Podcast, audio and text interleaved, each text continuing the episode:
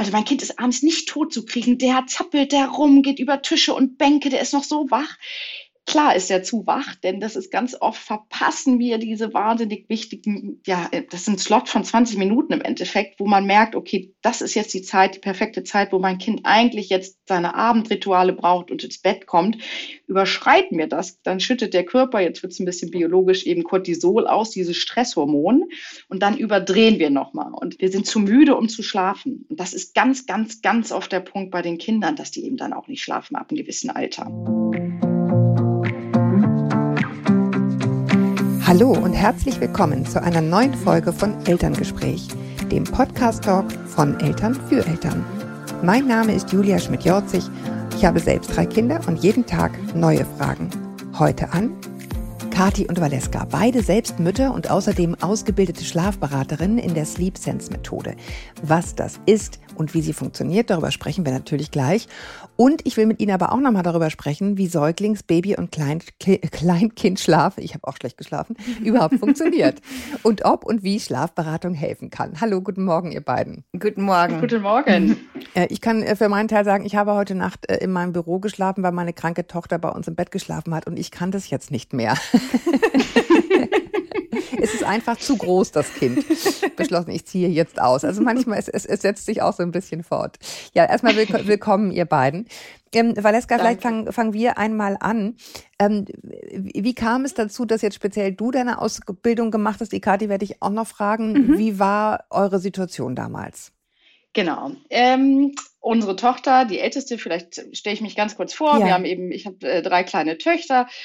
Ähm, Carlotta ist fünf Jahre, Philippa drei und Tessa ein Jahr. Und als Carlotta geboren wurde, ähm, dachte ich, ach komm, das wird schon irgendwie funktionieren. Bin jetzt nicht diejenige, die vorher zig Bücher liest und wurde ja. dann eines Besseren äh, belehrt und bin echt in ein Loch gefallen, weil dieser Schlafentzug, wissen wir alle, ja unglaublich viel mit einem macht. Ja, ja und ich auch gar nicht in dem Moment wusste, dass einem geholfen werden kann. Also ich wusste de facto gar nicht, dass es sowas wie Schlafbegleitung gibt. Mhm. Und ähm, wir wohnten damals in Amerika. Ich habe gegoogelt, weil ich dachte, im Land der unbegrenzten Möglichkeiten, wenn muss das, es doch das dort, Rettung geben. Muss es doch so. So, genau. Und da weiß ich noch, habe ich Sleep Coaching eingegeben und siehe da, ich habe jemanden gefunden und die Kurzfassung lautet, nach drei Tagen schlief unser Kind, nachdem wir ein Jahr, nachdem ich wirklich psychisch auch Probleme hatte, weil man so viel an sich selber zweifelt und denkt, das kann doch irgendwie, also jeder kriegt es hin, außer ich, mhm, User, genau. und man zweifelt an Und das denkt jeder. jeder. Das ist eben, und, und das jeder. ist ja auch so ein Tabuthema an sich, da kommen wir vielleicht nachher nochmal drauf. Aber ähm, so, und ich war nach drei Tagen so baff, also begeistert und gleichzeitig schockiert, was man alles nicht weiß als Mutter, wie auch, mhm. dass ich mich dann selber dazu entschieden habe. Ich habe es erstmal so hobbymäßig gemacht, natürlich, mich belesen etc. Und das hat mich aber nicht in Ruhe gelassen, obwohl ich hier noch in Festanstellung war, im anderen Job mhm. eine eigene Personalberatung vorher eben noch geführt habe und habe dann aber wirklich äh, sozusagen jetzt mein Hobby zum Beruf gemacht, weil es eine unglaubliche Leidenschaft ist und mhm. ja, einfach mit dieser, mit diesem wahnsinnigen Ausrufezeichen, wir sind da, es kann geholfen werden, keine Mutter ja. muss leiden. Ja, ja, Wahnsinn. Also ich erinnere mich gerade, ich komme gleich zu dir, ich muss es jetzt aber einmal kurz sagen, als, als ich so verzweifelt war mit meinem damals ältesten Sohn, habe ich dann ja. in meiner Verzweiflung irgendwie einen Homöopathen angerufen, also auch, naja, gut, ja. ähm, Klammer auf Klammer zu. Ähm, und der hat dann gesagt, naja, es ist halt schon wichtig, dass sie sich daran gewöhnen, dass das Leben mit Kindern ein anderes ja. ist. Und ich dachte echt, na so, ich springe dir gleich mit dem, genau. Aber gut. Ähm, ja, also Kathi, wie, erzähl mal, wie war es bei dir? Ja, im Grunde ähnlich. Also ich bin eigentlich ausgebildete Gymnasiallehrerin und ja. habe auch bis zur Geburt meines ersten Sohnes Carlo, der ist inzwischen drei, als Lehrerin gearbeitet. Und dann mhm. kam er auf die Welt und dann, ähm, genau, war ich in Elternzeit und dann schlief er nicht besonders gut. Und dann habe ich tatsächlich angefangen, mich so ein bisschen einzulesen in die Thematik, habe mir so ein paar Bücher gekauft, habe dann auch da so rumgedoktert und hier und da was versucht, aber überhaupt nie konsequent durchgezogen und fühlte mich auch überhaupt nicht ähm, sicher in dem, wie ich das gemacht habe, weil jetzt irgend, so, mhm. irgend so ein Buch sagt ja halt, okay, mach mal dies, mach mal das. Ähm, ja, ich weiß nicht, dann hat das nicht richtig funktioniert. Genau, dann habe ich gezweifelt und dann habe ich gedacht, jetzt muss ich irgendwie jemanden fragen, der sich auskennt, äh, wo ich weiß, äh, die berät viele Familien, die sind alle ähm, begeistert im Nachhinein und können alle wieder gut schlafen. Die frage ich jetzt und das habe ich dann gemacht. Mhm. Und dann habe ich eben auch ähm, genau eine Schlafberatung äh, in Anspruch genommen mit Carlo und das hat so gut funktioniert ähm, mhm. da, dass ich auch genauso wie Valeska dann begeistert davon war, weil also äh, vorher ähm, der Haussegen hängt einfach schief, finde ich. Wenn alle ja, Beteiligten ja, schlecht schlafen, es wirkt sich so extrem negativ auf die Stimmung es in der Familie aus. Ja. Total, es ist richtig krass. Und dieser Unterschied dann, den dann zu merken, alle schlafen wieder gut und auch Carlo war viel besser gelaunt. Ähm, und wir waren mhm. wieder besser gelaunt, wir konnten wieder geduldiger mit ihm sein, wir konnten wieder netter zueinander sein und so weiter. Ähm, Klar, das wird genau. natürlich total systemisch, ja. ja. Okay, ähm, wir, wir, wir gucken gleich nochmal genau, wie das funktioniert. Ähm, das wollen wir natürlich ganz genau wissen. Aber lass uns doch vielleicht nochmal so einen Schritt zurückgehen. Also zum einen mal die Methode, von der ihr sprecht, die, die richtet sich wirklich von Säugling bis Kleinkind. Das haben wir schon, haben wir schon gesagt. Ähm, aber nochmal diesen Schritt zurück. Was muss man denn über diesen Säuglingsschlaf wissen? Was ihr vielleicht ja uns jetzt nochmal mitnehmen könnt. So was, ähm, wo, wo sind da die ersten Missverständnisse, ne? Thema ja. Durchschlafen und so weiter. Also, ähm, ich finde schon mal total wichtig zu wissen, und das wusste ich damals nicht, ähm, dass die nur eine ganz kurze Zeit lang wach sein können, bis sie wieder müde sind. Also zum Beispiel äh, Neugeborene, die auf die Welt kommen, äh, können nicht länger als 45 Minuten am Stück, inklusive Stillen, was ja am Anfang, oder Fläschchen geben, wie auch immer, was ja am Anfang recht lange dauert, wach sein und wickeln und dann sind die irgendwie noch fünf Minuten, gucken sie noch durch die Gegend, dann müssen die eigentlich schon wieder schlafen. Und das habe ich bei meinem Sohn überhaupt nicht verstanden. Ich dachte mal, was hat der denn jetzt schon wieder? Der hat doch gerade geschlafen, ich habe ihn noch gerade gefüttert. Wieso weint der jetzt schon wieder? Mhm. Und das finde ich zum Beispiel ganz, ganz wichtig. Äh, und es war echt ein Gamechanger. So ein bisschen als Richtwert diese Wachphasen im Kopf zu haben. Mm. Also es ist sozusagen, ja. ist es nicht, ich muss mich nicht die ganze Zeit fragen, was hat es denn, sondern es ist einfach müde. Punkt. Genau, ist einfach müde. So. Und dann sage ich ja. immer dann äh, sozusagen aktiv ein Schläfchen anbieten. Also wirklich drum kümmern, okay, äh, wie kann ich ihm jetzt helfen, dass er wieder schlafen kann? Meinetwegen in der Trage oder im Kinderwagen oder im Stubenwagen, wo auch immer es gerade gut klappt. Dass man das dann auch wirklich äh, aktiv macht. Ja. Ich meine, gut, äh, auch da, äh, die, die, der schlaue Adam Riese weiß, in 24 Stunden, wenn die dann alle 45 Minuten schlafen müssen, zu helfen, dass sie schlafen, da bist du halt auch beschäftigt. Aber dann hast du dann wenigstens, wenn sie dann guten Schlaf gefunden haben, wieder ein Stündchen Ruhe oder so, ne? Genau. Ja. Ähm, okay, das ist jetzt sozusagen die Säuglingsphase, dass die einfach sehr, sehr schnell müde sind. Ähm, was kommt denn dann? Das, das ist ja nach meinem Gefühl auch irgendwie dauernd im Fluss, ne? Ja. Ja, genau. Also die Wachphasen, genau, pro Alter ähm, werden die Wachphasen natürlich länger. Das ist äh, natürlich, äh, klingt recht logisch, aber das muss man auch erstmal wissen. Also wie mhm. Kathi eben sagte, vom Neugeborenen bis circa sechs Wochen sind die 45 Minuten. Ähm, ich könnte jetzt hier stundenlang erzählen, aber ich springe jetzt einfach mal ab einem halben Jahr, ähm, sind die schon zweieinhalb Stunden bis drei Stunden. Und wenn man diese Richtwerte so im Kopf hat und das weiß, ich finde es einfach so unglaublich hilfreich, weil genauso, ähm, wie mhm. du eben ja auch sagtest, man zweifelt die ganze Zeit an sich, was hat das Kind? Oft ist es reine Übermüdung. Und ähm, diese größte Drucks ist, glaube ich, dass wir Eltern immer oft denken, das Kind ist ja noch gar nicht müde, die wirkt ja noch so wach. Und also, was, welche Signale gibt es überhaupt, die mein Kind mir ausdrückt, signalisiert, dass es müde ist? Das ist auch so etwas, was auch eine große Rolle spielt, was wir oft gar nicht so uns mhm. so bewusst ist. Stimmt, da kommen wir gleich darauf zurück. Achso, ja, Entschuldigung. Ja, Entschuldigung. Sag, sag, mal, sag mal bitte, Kathi, gerne. Nee, ich wollte nur sagen, da fällt mir äh, auf, also das, wenn man es nicht weiß, achtet man vielleicht auch nicht so sehr drauf, aber äh, wenn genau. das Kind das erste Mal schon, also meinetwegen unter einem Spielbogen liegt oder so und dann zur Seite schaut, schon das erste Anzeichen, okay, müde, Spielebogen weg äh, und so äh, schlafen lassen, so ungefähr. Ne? Also wenn man daran nicht drauf achtet, dann weiß man es nicht. Und dann kommt als nächsten Schritt erst dieses quengelig werden oder dieses vielleicht ins Gesicht fassen. Ist auch so ein ganz typisches Müdigkeitsanzeichen. Ja, ja genau. Augen, ja. ja. Und also was man Schreiben ist so süß, ne? Ja. Ja. genau. Und äh, an den Ohren fassen finde ich auch interessant. Viele Kinder, äh, wenn sie es dann können irgendwann motorisch, dann fassen die sich an die Ohren. Das ist auch ein Müdigkeitsanzeichen. Mhm. Okay, ja. Das, da würde ich gerne total gerne drauf rumreiten, auf diesen Müdigkeitsanzeichen gleich noch. Ich möchte noch einmal einen kleinen Schritt zurück, weil du jetzt gerade dachtest, du willst dich nicht so lang fassen, weil das, aber lass uns mal ruhig die Schritte ein bisschen kleiner ja, fassen. Bitte gerne. Wir hatten ja, ja gesagt, Säugling ist, weiß ich nicht, ungefähr 45 Minuten.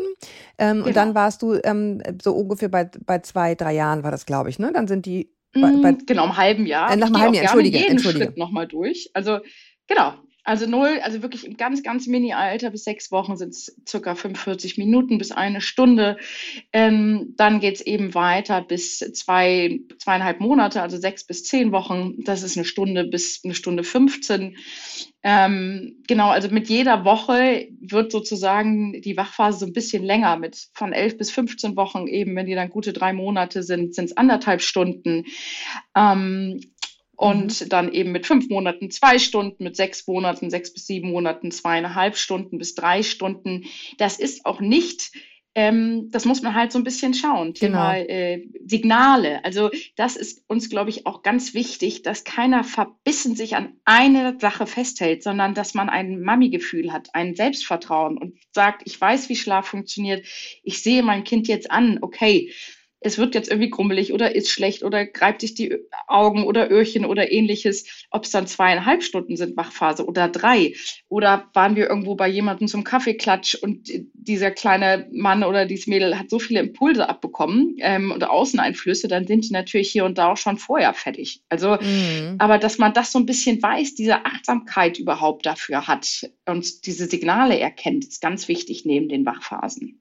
Ja, und das ist natürlich, das ist ja hoffentlich jetzt bitte jedem klar, ähm, der das hört, dass das natürlich Richtwerte sind. Und natürlich sind genau. Kinder unterschiedlich, aber dass es euch ja darum geht, diese Signale zu erkennen. Ich finde es immer ganz interessant, wenn wir zum Beispiel mit unserer Tochter irgendwo sind und die fand das total spannend und anregend, meistens hat es mit Tieren oder Pferden zu tun, ähm, dann kannst du davon ausgehen, dass sie danach, weiß ich nicht, anderthalb Stunden im Garten ist und das nochmal abspielt. Und das ist auch mhm. ziemlich, das trifft es ziemlich genau. Also diese Eindrücke, das merken wir Erwachsenen gar nicht mehr, wie lange wir brauchen, um Dinge, die wir erlebt haben, nochmal durchzugehen gedanklich. Wir spielen dann ja. nicht mehr, aber wir haben es ja auch.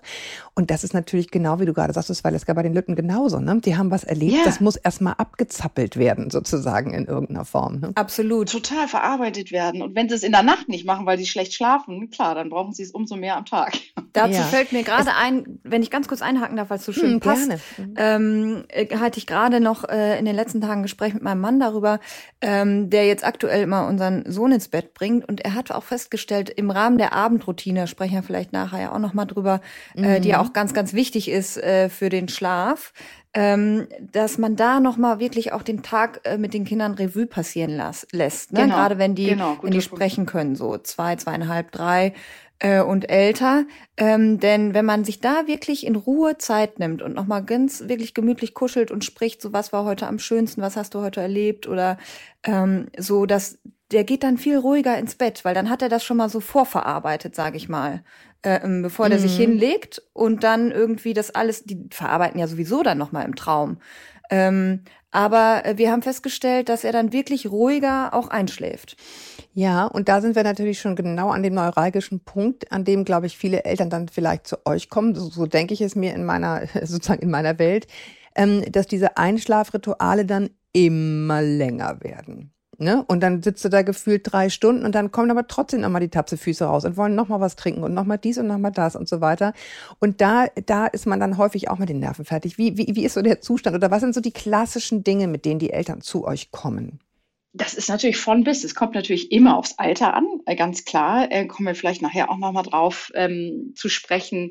Wir sind auch große Verfechter davon, dass man also von null bis sechs Monate, da sind die so mini, sind so, müssen erstmal auf dieser Welt ankommen. Da geht es ganz viel um grundlegende Dinge und nicht jetzt, wir bringen den auf Biegen und Brechen das Schlafen bei. Also da mm. geht es ganz viel um Informationstausch. Wir sind gerade dabei, ein Booklet zu kreieren für die null bis drei Monate, weil das gar nicht unser Bestreben ist, in diesem Alter eine Schlafbegleitung durchzuführen. Das wäre um Gottes Willen viel zu früh. Mm. Ähm, sondern es kommt natürlich darauf an, welches Alter das ist. Und das ist natürlich auch für uns immer so spannend, ob so ein Zwerg jetzt drei Jahre ist oder sechs Monate. Das sind natürlich Welten. Also mit drei oder zweieinhalb, äh, die testen natürlich ihre Grenzen bis zum geht nicht mehr. Und da geht es ganz viel auch um Erziehung, um Psychologie und den Eltern auch zu signalisieren, Grenzen aufzeigen, das ist ein Beweis der Liebe. Kinder brauchen Grenzen. Kinder brauchen diese Richtlinien als Rahmen, als Sicherheit sozusagen. Mhm. Und dieses, äh, wenn Kinder, wenn Eltern zu uns kommen, wo der Vater, Klassiker, viel im Büro, sieht die Kinder nicht aus schlechtem Gewissen, kommt dann abends und hält dann drei Stunden Händchen mit der Tochter, ähm, weiß, es liegt an ihm, kriegt es aber selber nicht raus. Vieles liegt ja auf der Hand. Und ist, er sagt, ich, also mhm. einige sagen, ich weiß, wo der Fehler liegt, der bin ich, aber ich krieg's nicht hin. Also wie mache mhm. ich's? Und Da geht es ganz viel darum, um liebevolle Konsequenz, dem Kind auch zu erklären, was Schlaf mit dir macht, intrinsisch motivieren. Da gibt es ganz, ganz, ganz tolle Dinge, die Kinder ab einem gewissen Alter auch motivieren. Auch wenn die wissen, Mensch, wenn ich schlafe, dann wachse ich schneller und dann äh, bin ich stärker und bin ein Vorbild für mein Schwesterchen und so weiter. Also es geht eben ganz klar um dieses ähm, frühe Anfangen, denen zu signalisieren, dass Schlaf Spaß macht und wichtig ist und aber auch zu sagen, bis hierhin und nicht weiter, jetzt wird geschlafen, Punkt. Sonst muss eine Konsequenz führen. Folgen. Ja, genau. Und ich meine, das finde ich super interessantes Beispiel mit diesem Vater, weil eine Antwort könnte ja auch sein, vielleicht mal früher aus dem Büro oder ne? Theoretisch also so, ja. Ne? Also die Praxis so dieses, sieht anders aus. Auch, ja, genau, genau, die Praxis sieht häufig anders aus, aber daher kommen natürlich diese defizitäre Gefühle bei vielen Eltern, genau dass man so. dann irgendwie denkt, oh Mann, jetzt bin ich schon echt schon die ganze Zeit irgendwie weg gewesen, egal ob jetzt Männlein oder Weiblein. Jetzt kann ich jetzt kann ich nicht hier so hart sein am Abend, ne? So, also gefühlt hart. Absolut. Okay. Und deswegen geben wir auch eigentlich oder ich gebe es meinen Familien immer mit, Valeska, du genauso, ähm, dass man wirklich irgendwie auch aktiv darauf achtet, dass man am Tag und wenn es nur 15 Minuten sind, Quality Time mit dem Kind verbringt. Also, und wenn es der Papi dann am Morgen macht, bevor er ins Büro geht, oder, oder die Mutter oder wer auch immer.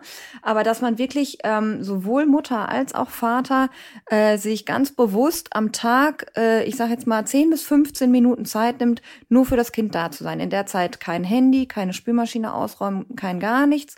Äh, in der Zeit irgendwas spielen oder lesen und der, das Kind entscheidet. Und diese Quality Time, dass man das regelmäßig in den Alltag integriert, das ist eben so wichtig und auch ein krasser Gamechanger für den Schlaf. Also das habe ich schon mit vielen Familien festgestellt, gerade wenn es auch so darum geht, ähm, genau, ähm, weil sie ja fragten, äh, mit was für Themen kommen die, mhm. kommen die Leute zu ihnen, äh, zu euch. Auch äh, zum Beispiel Thema, mein Kind lässt sich nur von mir ins Bett bringen und nicht von meinem Mann.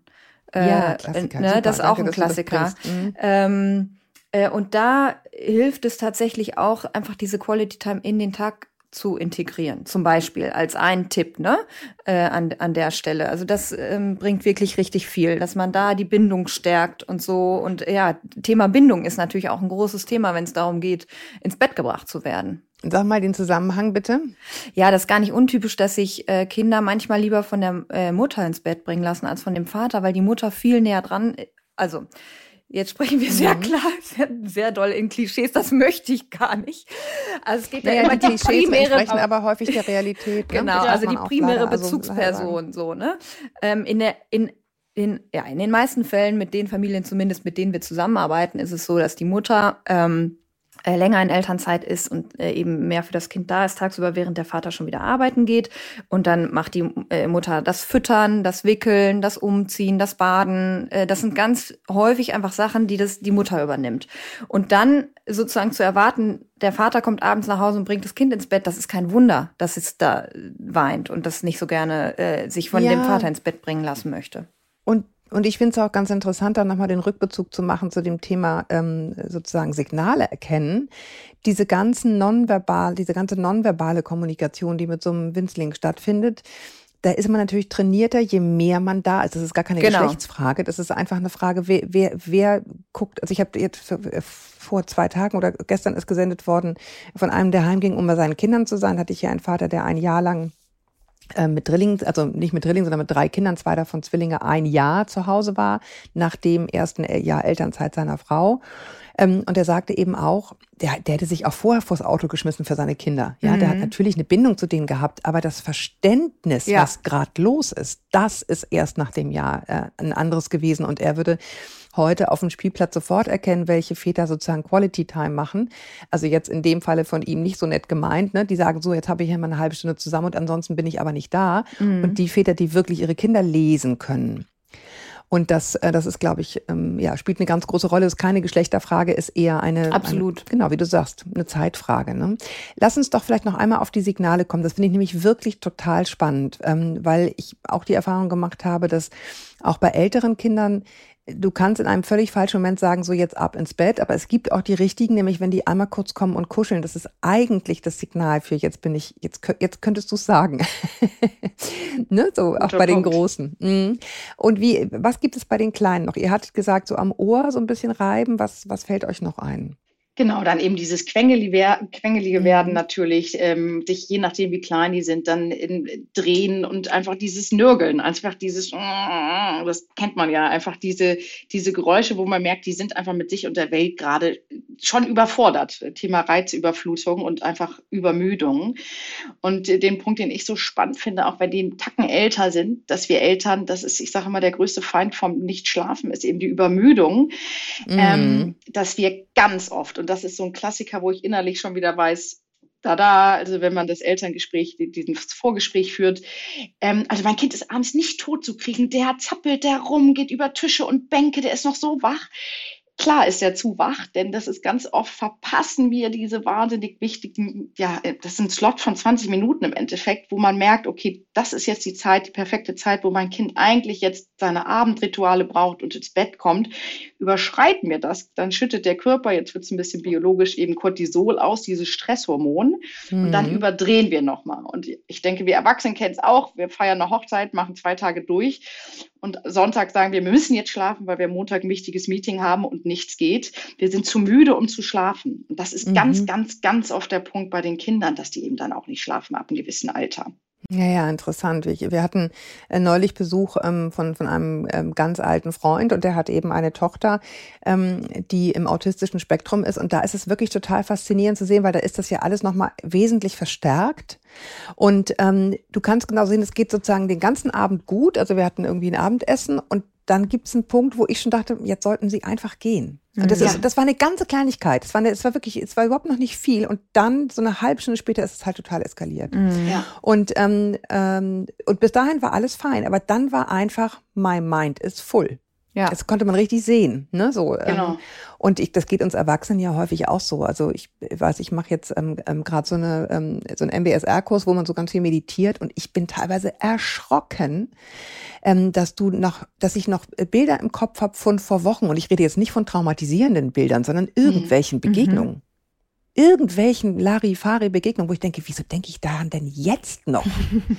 aber da kann man sehen, wie lange mhm. die Dinge in einem so nachwirken. Ne? Also nichts Weltbewegendes, aber faszinierend, wie lange unser Gehirn braucht, um Eindrücke zu verarbeiten. Mhm. Total. Und was ich auch dazu so wichtig finde, da hacke ich einfach nochmal ganz frech ein, dieses, diesen Sozialdruck, den wir haben. Also dieses auch, Freunde kommen zu Besuch, man hat die so lange nicht gesehen mit drei Kindern und es ist doch gerade so nett. Und ähm, unsere Älteste, wenn ich das einfach mal so sagen darf, die ist schon sehr... Ähm, ja, wir reden ja oft über hochsensible Kinder. Ich würde dazu sagen, da, da, passt die sehr gut zu mit ihren mhm. Outbursts äh, dreimal am Tag mit Übergeben und allem. Also sehr extrem, in, also schwarz-weiß. Ich sage mal, unsere Extremistin in, in mhm. jeder mhm. Gefühlslage.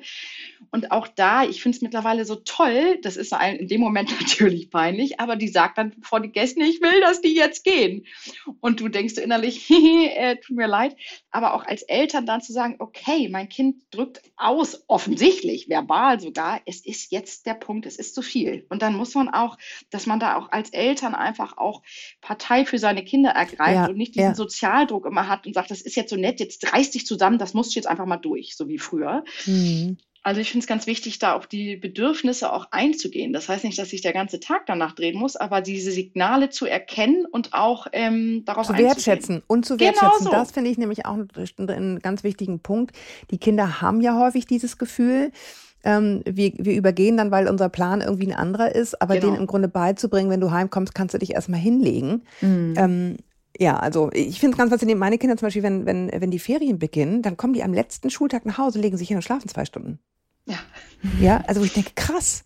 Das ist, ja. das ist das klare Gefühl, das war jetzt so anstrengend bis hierher, mhm. ähm, mit irgendwie die ganze Zeit arbeiten, schreiben und so weiter. Und jetzt bin ich erstmal platt und bevor die Ferien überhaupt anfangen können, muss ich erstmal schlafen. Finde ich irre. Also das muss man denen, finde ich, auch, auch ähm, ja, die ermuntern, ne? diese, diese Rituale hin, hinlegen und was hören oder auch gar nichts hören, ähm, so ein bisschen zu machen. Lass uns nochmal auf diese Sleep Sense Methode bitte im Konkreten kommen. Also viele denken ja bei Schlafcoaching oder Schlafberatung, muss ich irgendwie Kind hinlegen, muss alleine einschlafen, weinen lassen. Was unterscheidet die Sleep Sense Methode denn von anderen Methoden? Ähm, also ich würde sagen, ganz klarer Unterschied ist, dass wir das Kind in keinem Fall alleine lassen. Also ähm, mhm. Genau, das ist ja immer so, ähm, sagen die Gegner ja oder weit verbreitet nach dem Motto, mhm. man macht die Tür zu, äh, das Kind schreit, aber man geht erst am nächsten Morgen wieder rein. Also auf gar keinen Fall. Es geht ja immer mhm. darum, ähm, wenn Kinder nicht gut schlafen oder zu häufig lange brauchen beim Einschlafen, zu häufig wach werden in der Nacht, ähm, liegt es meistens daran, dass sich da Gewohnheiten eingeschlichen haben, äh, die mhm. dafür sorgen, dass das Kind wach wird. Beispielsweise ähm, die Flasche. Also das Kind kriegt eine Flasche zum Einschlafen und auch ähm, und auch dann wacht es mehrfach in der Nacht auf und braucht immer wieder äh, Flaschen, also eine Flasche Milch, um wieder zurück in den Schlaf zu finden. Und äh, irgendwann rufen die Eltern an und sagen, ich kann nicht mehr, ich kann nicht mehr fünfmal in der Nacht aufstehen und eine Flasche machen. Ähm, mhm. Und dann geht es darum, diese Gewohnheit mit der Flasche zu ändern.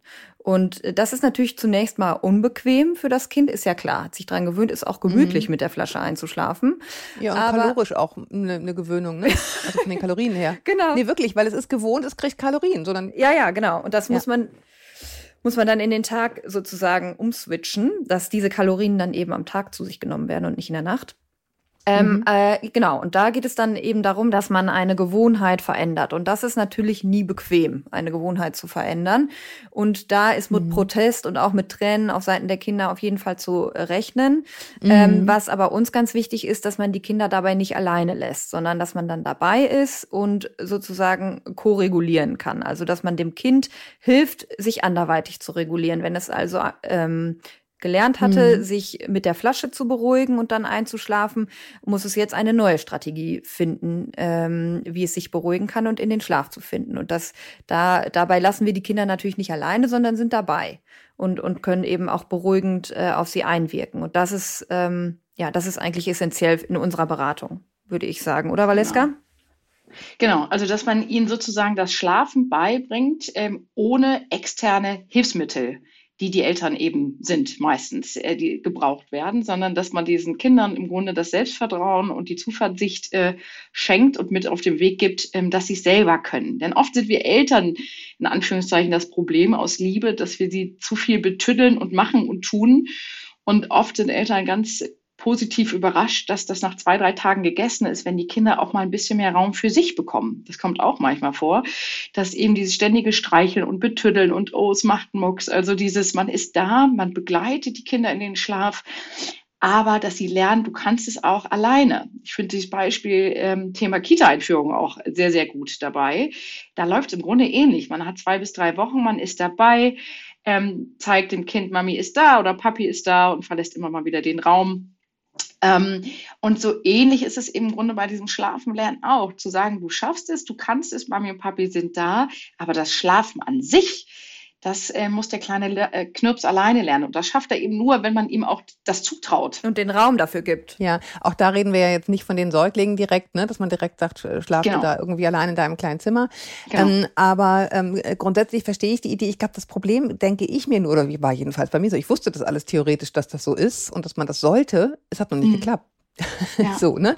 Also, dass man, man weiß das, die sollten das alleine lernen, ähm, die sollten alleine einschlafen, ohne Hilfsmittel und so weiter. Nun ist es bei uns, zumindest was die Schlafrituale betraf, nie so ausgeartet, aber ähm, das Problem ist dann ja die Umsetzung. Also, wie helfe ich dem, dem Kind denn dann? Was für andere Strategien bringe ich ihm denn dann bei und ab welchem Alter macht das überhaupt Sinn? Da gibt's ja zig verschiedene Dinge. Also, es fängt an zum Beispiel, also, dass wir auch ja vorher sozusagen so eine Anamnese durchführen mit einem Fragebogen, wo es erstmal natürlich auch um das Gesundheitliche geht, ganz wichtig, ähm, von Gewicht bis ist das Kind quietschfidel.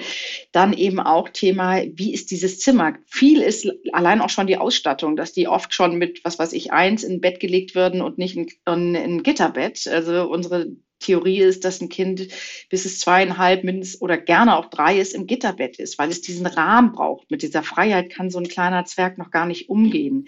Mhm. Ähm, ein, ab einem gewissen Alter so ein Schnuffeltuch, also so ein Buddy, sagen wir. Das macht psychologisch ganz viel, auch bei der Kita-Einführung, so ein Sparringspartner, mhm. ähm, der mit im Bett liegen darf. Natürlich nicht bei der Geburt. Thema Sicherheit ist immer ein wichtiger Aspekt. Aber im oft sind so kleine Hilfsmittel, also ähm, Dunkelheit, genau. Dunkelheit ist ja auch ein ganz wichtiges Thema. Genau das wissen so. ganz viele Familien auch nicht, äh, dass das Zimmer einfach viel zu hell ist. Ne? Also Kinder schlafen besser, wenn es wirklich stockdunkel ist. Und irgendwann kommt das vielleicht mal, dass die Kinder, ja, also Angst vor der Dunkelheit äh, habe ich jetzt eigentlich noch bei keiner Familie erlebt, aber dass die Kinder es äh, lieber mögen, wenn so ein kleines Nachtlicht an ist, dann ist das auch kein Problem. Aber das ist so frühestens im Alter von, von drei Jahren, zweieinhalb vielleicht. Äh, ansonsten kann man wirklich sagen, Dunkelheit ähm, ist auch häufig schon ein Gamechanger, weil dann ist einfach nicht so viel da, was ablenken kann vom Schlafen. Also dann sehen sie einfach nicht, nicht irgendwie die Spielsachen, die noch da im, im Zimmer rumliegen. Und dann so. vielleicht auch nochmal genau, also es geht, glaube ich, ähm, dieses Thema, wie machen wir das? Erstmal geht es um diesen Punkt Schlafhygiene. Denn damit äh, wir alle gut schlafen können, geht es ja erstmal darum, äh, die Voraussetzungen dafür zu schaffen. Thema, ist es dunkel genug? Waren wir auch ordentlich vielleicht an der frischen Luft? Denn das ist eben so wichtig, um auch abends genug Melatonin auszuschütten. Ähm, ist das Zimmer nicht zu warm? Also es sind ganz viele Faktoren, die wir oft nicht wissen, die es wirklich uns erleichtert, gut in den Schlaf zu finden. Und ich finde, das beruhigt uns Eltern schon mal, wenn wir wissen, okay, ich habe jetzt diese ganzen Rahmenbedingungen so angepasst, dass es wirklich eine optimale Umgebung ist, dass du kleiner Zwerg schlafen kannst, dann fällt es einem auch leichter, ab einem gewissen Alter auch konsequent zu sein. Ja, hm, was ich mir vorstellen kann, was, was ja eine große Rolle spielt, das hast du jetzt auch gerade angedeutet, Valeska, dass man ähm, eben, dass ihr diese Fragebogen habt. Man muss ja auch ausschließen, und ich meine gelesen zu haben, das habt ihr auch, dass medizinisch was vorliegt. Ne? Genau. Absolut, das fragen wir immer nach. Ne? Also äh, ganz, ganz wichtig, ja. Aber wissen die Eltern das dann? Also ich meine, meine Erfahrung ist, dass das nicht so einfach ist. Ne? Also das sind halt kleine Würmchen. Ja. Ähm, Kinderärzte sind nicht alle wirklich gut darin, schon früh Dinge zu erkennen. Äh, wie kann man ja. da ausschließen, dass ein Kind einfach wirklich sehr viel Nähe braucht und dass es da doch durchaus gut aufgehoben wäre auf dem Arm oder wo auch immer und man das nicht hinterher bereut? Ja. Ne? Also das sind natürlich, also wir sagen auch immer ganz klar, äh, wir sind keine Ärzte, ganz klar. Mhm. Und irgendwo haben wir auch unsere Grenzen. Und wenn wir auch merken, also es gibt Fälle, ich hatte einen Fall zum Beispiel auch, ähm, da war die Mutter, rief mich schon vor der Begleitung äh, weinend an und das ist ja in diesem Job, ich kann auch schlecht Nein sagen, natürlich telefoniert man dann länger und spricht mm. dir erstmal Mut zu. Ähm, ich bin oder wir, glaube ich, ein großer Fan auch, also von diesem hysterischen Schreien etc., auch mal zum Osteopathen zu gehen, auch mal ein bisschen auch ähm, andere Alternativmedizin auszuprobieren und dann aber klar, wenn es um ADHS geht, Autismus, ähm, wenn da Signale äh, hochkommen, wo man sagt, okay, das geht jetzt wirklich in eine Richtung und wir kriegen es auch nach zwei Wochen irgendwie, tut sich hier gar nichts, dass man dann auch mal sagt, pass auf, oder wir pausieren jetzt hier mal, atmet ihr alle mal tief durch, guckt nochmal, lasst das nochmal anderweitig checken, denn auch hier ist bei uns ein Limit. Also wir würden nie auf Biegen und Brechen das jetzt versuchen durchzuboxen, ja. sondern es kommt immer drauf an, äh, Aktion, Reaktion, wie reagiert das Kind, was sind die ähm, Entwicklungsphasen und wenn man merkt, das ist irgendwie geht das in die falsche Richtung, äh, dann muss man natürlich auch agieren. Ja, ja, Aber genau. ganz klar, wir sind keine Ärzte und das sagen wir auch immer und das ist wichtig. Ähm, das ist wichtig, dass das Kind quietschfidel ist und gesund und die Eltern uns das bestmöglich bestätigen, also im Sinne von Gewicht, von den Launen, von der Entwicklung, von allem. Wir machen natürlich Ferndiagnose, aber das ist immer ein Punkt, den man nie ausschließen kann und der obliegt so ein bisschen der Eltern, das eben mit einzuschätzen, was natürlich eine Herausforderung ist, keine Frage. Ja, und gleichzeitig glaube ich, dass ganz viele das spüren. Also, ne, dass man, äh, glaube ich, als Eltern schon, ähm, wenn man sich selber für einigermaßen irgendwie vernünftig hält oder keine Ahnung, das Gefühl hat, man ist eigentlich auch ganz gut drauf im Moment und trotzdem geht das da völlig aus dem Ruder. Ich glaube und ich höre das auch aus vielen Mails der Eltern raus, die wir bekommen, da ist schon ein ziemlich gutes Bauchgefühl, ob das noch im Rahmen dessen ist, was man so ein bisschen mhm. schlechtes Einschlafen kennt oder ob das wirklich über die Maßen ist. Ne? Also bei uns war es eben ein Kind, was wirklich fünf Jahre nicht durchgeschlafen hat ähm, und wo mir von, also im Grunde vom Tag eins klar war, da ist irgendwas anders und es war auch irgendwas anders. Ja. Und ähm, da habe ich dann dieses klassische, was wahrscheinlich viele von früher noch kennen, dieses Schlafprogramm durchziehen wollen, ähm, wo man dann wirklich auch lange weinen lässt. Das habe ich natürlich hinterher wahnsinnig bereut. Klar, ne? Aber das ist ja, ja, das kann ja, ich total genau. verstehen. Und aber des, deswegen finde ich es, also Entschuldigung, ich wollte nicht unterbrechen, nee, aber deswegen gerne, finde ich es ähm, auch so wichtig und das ähm, machen wir ja eben auch, dass wir die Familien so eng begleiten. Ne? Also erstmal jetzt nicht das Kind äh, einfach schreien lassen, mhm. sich selbst überlassen, ganz, ganz wichtig, hatte ich ja eben schon gesagt. Und dann eben auch diese enge Begleitung, dass wir wirklich täglich mit den Familien ähm, in, im Austausch sind. Ne? Und wenn wir dann merken, okay, äh, ich sage jetzt mal, das geht jetzt über Prote normalen Protest hinaus. Mhm. Dieses, mhm. okay, ich protestiere jetzt, weil mir ich muss, muss mich umgewöhnen. umgewöhnen. Ja.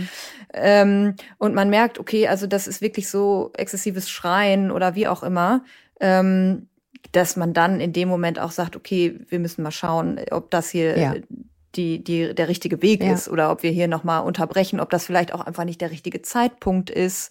Ähm, also das passiert ganz selten, aber ähm, ist auch nicht ausgeschlossen. Ja. Aber deswegen finde ich es eben auch so wichtig, dass wir ganz nah dran sind. Die Eltern führen dann so ein Schlafprotokoll. Das ist eben auch ganz wichtig, dass die das gut ausfüllen, denn je besser die das ausfüllen, desto besser können wir natürlich auch begleiten und beraten, wenn wir genau wissen, okay, was ist da jetzt in der Nacht genau vorgefallen. Einen Sidekick hätte ich gerne noch, nämlich den Sidekick, ähm, gerade wenn man so wie ihr auch mehrere Kinder habt, das ist ja dann auch immer die Krux, man muss die irgendwo mit hinnehmen, sozusagen mein Leben im Maxi-Cosi.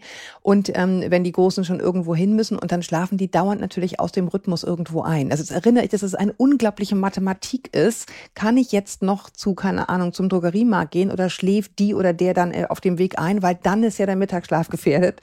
Ähm, also wie, wie geht ihr bei diesen Schlafprotokollen oder bei dieser Beratung mit diesen Dingen um? Denn das ist ja häufig einfach ein logistisches Thema. Autofahrten zur falschen Zeit? Also ich finde es immer wichtig, oder wir zwei, denke ich, dass einfach, also das ist eben dieses große Ganze, dass man erstmal dieses Thema Schlaf erklärt. Und ich, ich finde es auch immer so wichtig, dass ich sage auch immer, Ziel dieses Ganzen soll sein, dass euer Zwerg schläft und dass ihr aber auch dieses Selbstvertrauen habt und wisst, wie Schlaf funktioniert. Und wenn es mal nicht funktioniert, dass ihr nicht außer Rand und Band seid, sondern wisst, woran es liegt. Mhm. So. Und das ist, glaube ich, ganz mhm. wichtig, dass man dadurch auch eine innere, ein Selbstvertrauen, eine innere Ruhe ausstrahlt, auch nicht zuletzt dem Kind gegenüber, wenn so ein Zwerg im Auto einschläft. Da geht es so ein bisschen darum, wie alt ist es, bis wie viel Uhr. Ähm, ein Powernap hier und da ist gar nicht mal so verkehrt, ähm, wenn mhm. das, wenn es vor 16 Uhr ist und das Kind noch verhältnismäßig klein ist. Wenn man aber weiß, okay, mein Kind hat jetzt noch mal geschlafen um 17 Uhr, ist nicht dolle Rolle, keine Frage. Aber dann weiß ich, okay, pass auf, dann kommt es, äh, was weiß ich, kommt Klein Kasper heute eine halbe Stunde, Stunde später ins Bett, weil die Wachphase einfach dementsprechend natürlich unterbrochen war. Fair enough. Oder ich weiß, warum er jetzt nochmal so aufdreht. Also es geht nicht darum, dass man immer alles richtig macht. Aber ich finde, es geht darum, auch dieses Selbstbewusstsein zu haben, zu wissen, okay, die Nacht war Mist, weil so, und ähm, ich finde, das hilft uns Eltern schon mal, denn diese ständige Zweifeln an einem selber, an dem Leben an sich, was machen wir alles verkehrt, was stimmt mit dem Kind nicht, wenn man weiß, warum, wieso, weshalb, kann man Dinge an, damit anders umgehen, finde ich. Und da passt eben dieses Schläfchen im Auto. Es ist nicht toll, das ist die Antwort, aber es ist auch bei Weitem nicht dramatisch. Und was wir auch immer sagen, klar, in dieser Anfangszeit der Schlafbegleitung, gewisse, also man kann nicht Wunder erwarten, wenn man nie konsequent ist. Und ähm, die ganzen Babykurse, Schwimmkurs, Yoga und so weiter sind oft in Zeiten, die einfach wirklich nicht äh, kompatibel hm. sind mit den Schlafzeiten der Kinder. Die erste Frage ist dann immer, muss ich meinen PKIP-Kurs jetzt absagen und Babyschwimmen? Und ich sage immer, also pass auf, wir können nicht gleichzeitig alles haben. Ihr könnt das langfristig wieder mit implementieren und integrieren, aber wichtig ist, dass dieses Kind erstmal schlafen lernt und wir diesem Wesen diese Chance dazu geben. Und das geht eben auch nur, wenn es eben dann auch wirklich diese Routine und den Rhythmus bekommt. Und dann kann man Dinge wieder auch Ausnahmen machen, keine mhm. Frage. Aber es geht eben darum, erstmal eben zu signalisieren, ähm, also dass es die Chance bekommt, die Schlafen überhaupt zu lernen mit dem richtigen Rhythmus. Zumal ja auch die Frage ist, wie viel man davon hat, wenn man mit einem übermüdeten Kind zum Pekelkurs so, genau. geht oder zum, zum, zum Schwimmen oder wohin auch immer. Ähm, haben eigentlich alle mehr Spaß daran, wenn man das da macht, wenn das Kind ausgeschlafen ist. Ähm, und zum anderen mit dem Schläfchen im Auto, man kann es natürlich auch so timen, ne? genau ne? wenn das. man zum Beispiel in den Urlaub äh, fährt, finde ich ähm, äh, super hilfreich, einfach wenn man dann überlegt, gut, wir fahren entweder mittags, äh, wir wissen, unsere Kinder schlafen mittags, fahren wir mittags los oder abends, wenn eh Schlafenszeit ist, packen wir die schon in den Schlafanzug, setzen die in den Sitz und dann schlafen die und ähm, kein Problem so, ne? Dann hat man das Ganze irgendwie umschifft und man ähm, nutzt das sogar noch vielleicht so ja, ein bisschen. Da habe ich nur einen ganz kleinen, super wichtigen Tipp, weil das haben wir nämlich auch immer gedacht, das hat nie funktioniert. Und irgendwann haben wir gemerkt, woran es liegt. Es liegt an den vorbeifahrenden Lichtern. Man muss dann auch richtig abdunkeln. Ah, ja. Denn sonst sind die fröhlich bis 11 Uhr wach. Die Eltern haben schon Streichhölzer in den Augen. Und ja. die gucken fasziniert aus dem Fenster und äh, denken, krass, super viel Lichter. Also das hat ja. dann häufig auch nicht funktioniert. Ja, und ich meine, ähm, eine gute Nachricht vielleicht zum Schluss. Das nächste Schlaffenster kommt bestimmt. Ich finde genau richtig, was du auch gesagt hattest, aber das gerade das, ähm, dann sind die halt eine halbe Stunde länger wach. Aber lieber lieber eine gut gelaunte halbe Stunde länger als völlig quengelig, schon völlig fertig, äh, sozusagen anders. Also Absolut. das nächste Schlaffenster kommt bestimmt. Insofern, ich danke ich euch jetzt erstmal bis hierhin total, dass, dass wir so ein bisschen teilhaben könnten, wie ihr arbeitet. Vielleicht sei noch gesagt, das zahlt natürlich keine Krankenkasse, das zahlt man selbst und das ist auch nicht ohne. Ich glaube, irgendwas um die 500 Euro, glaube ich, für zwei Wochen ne? Äh, Begleitung, wenn ich richtig gelesen habe. Ja, also ja.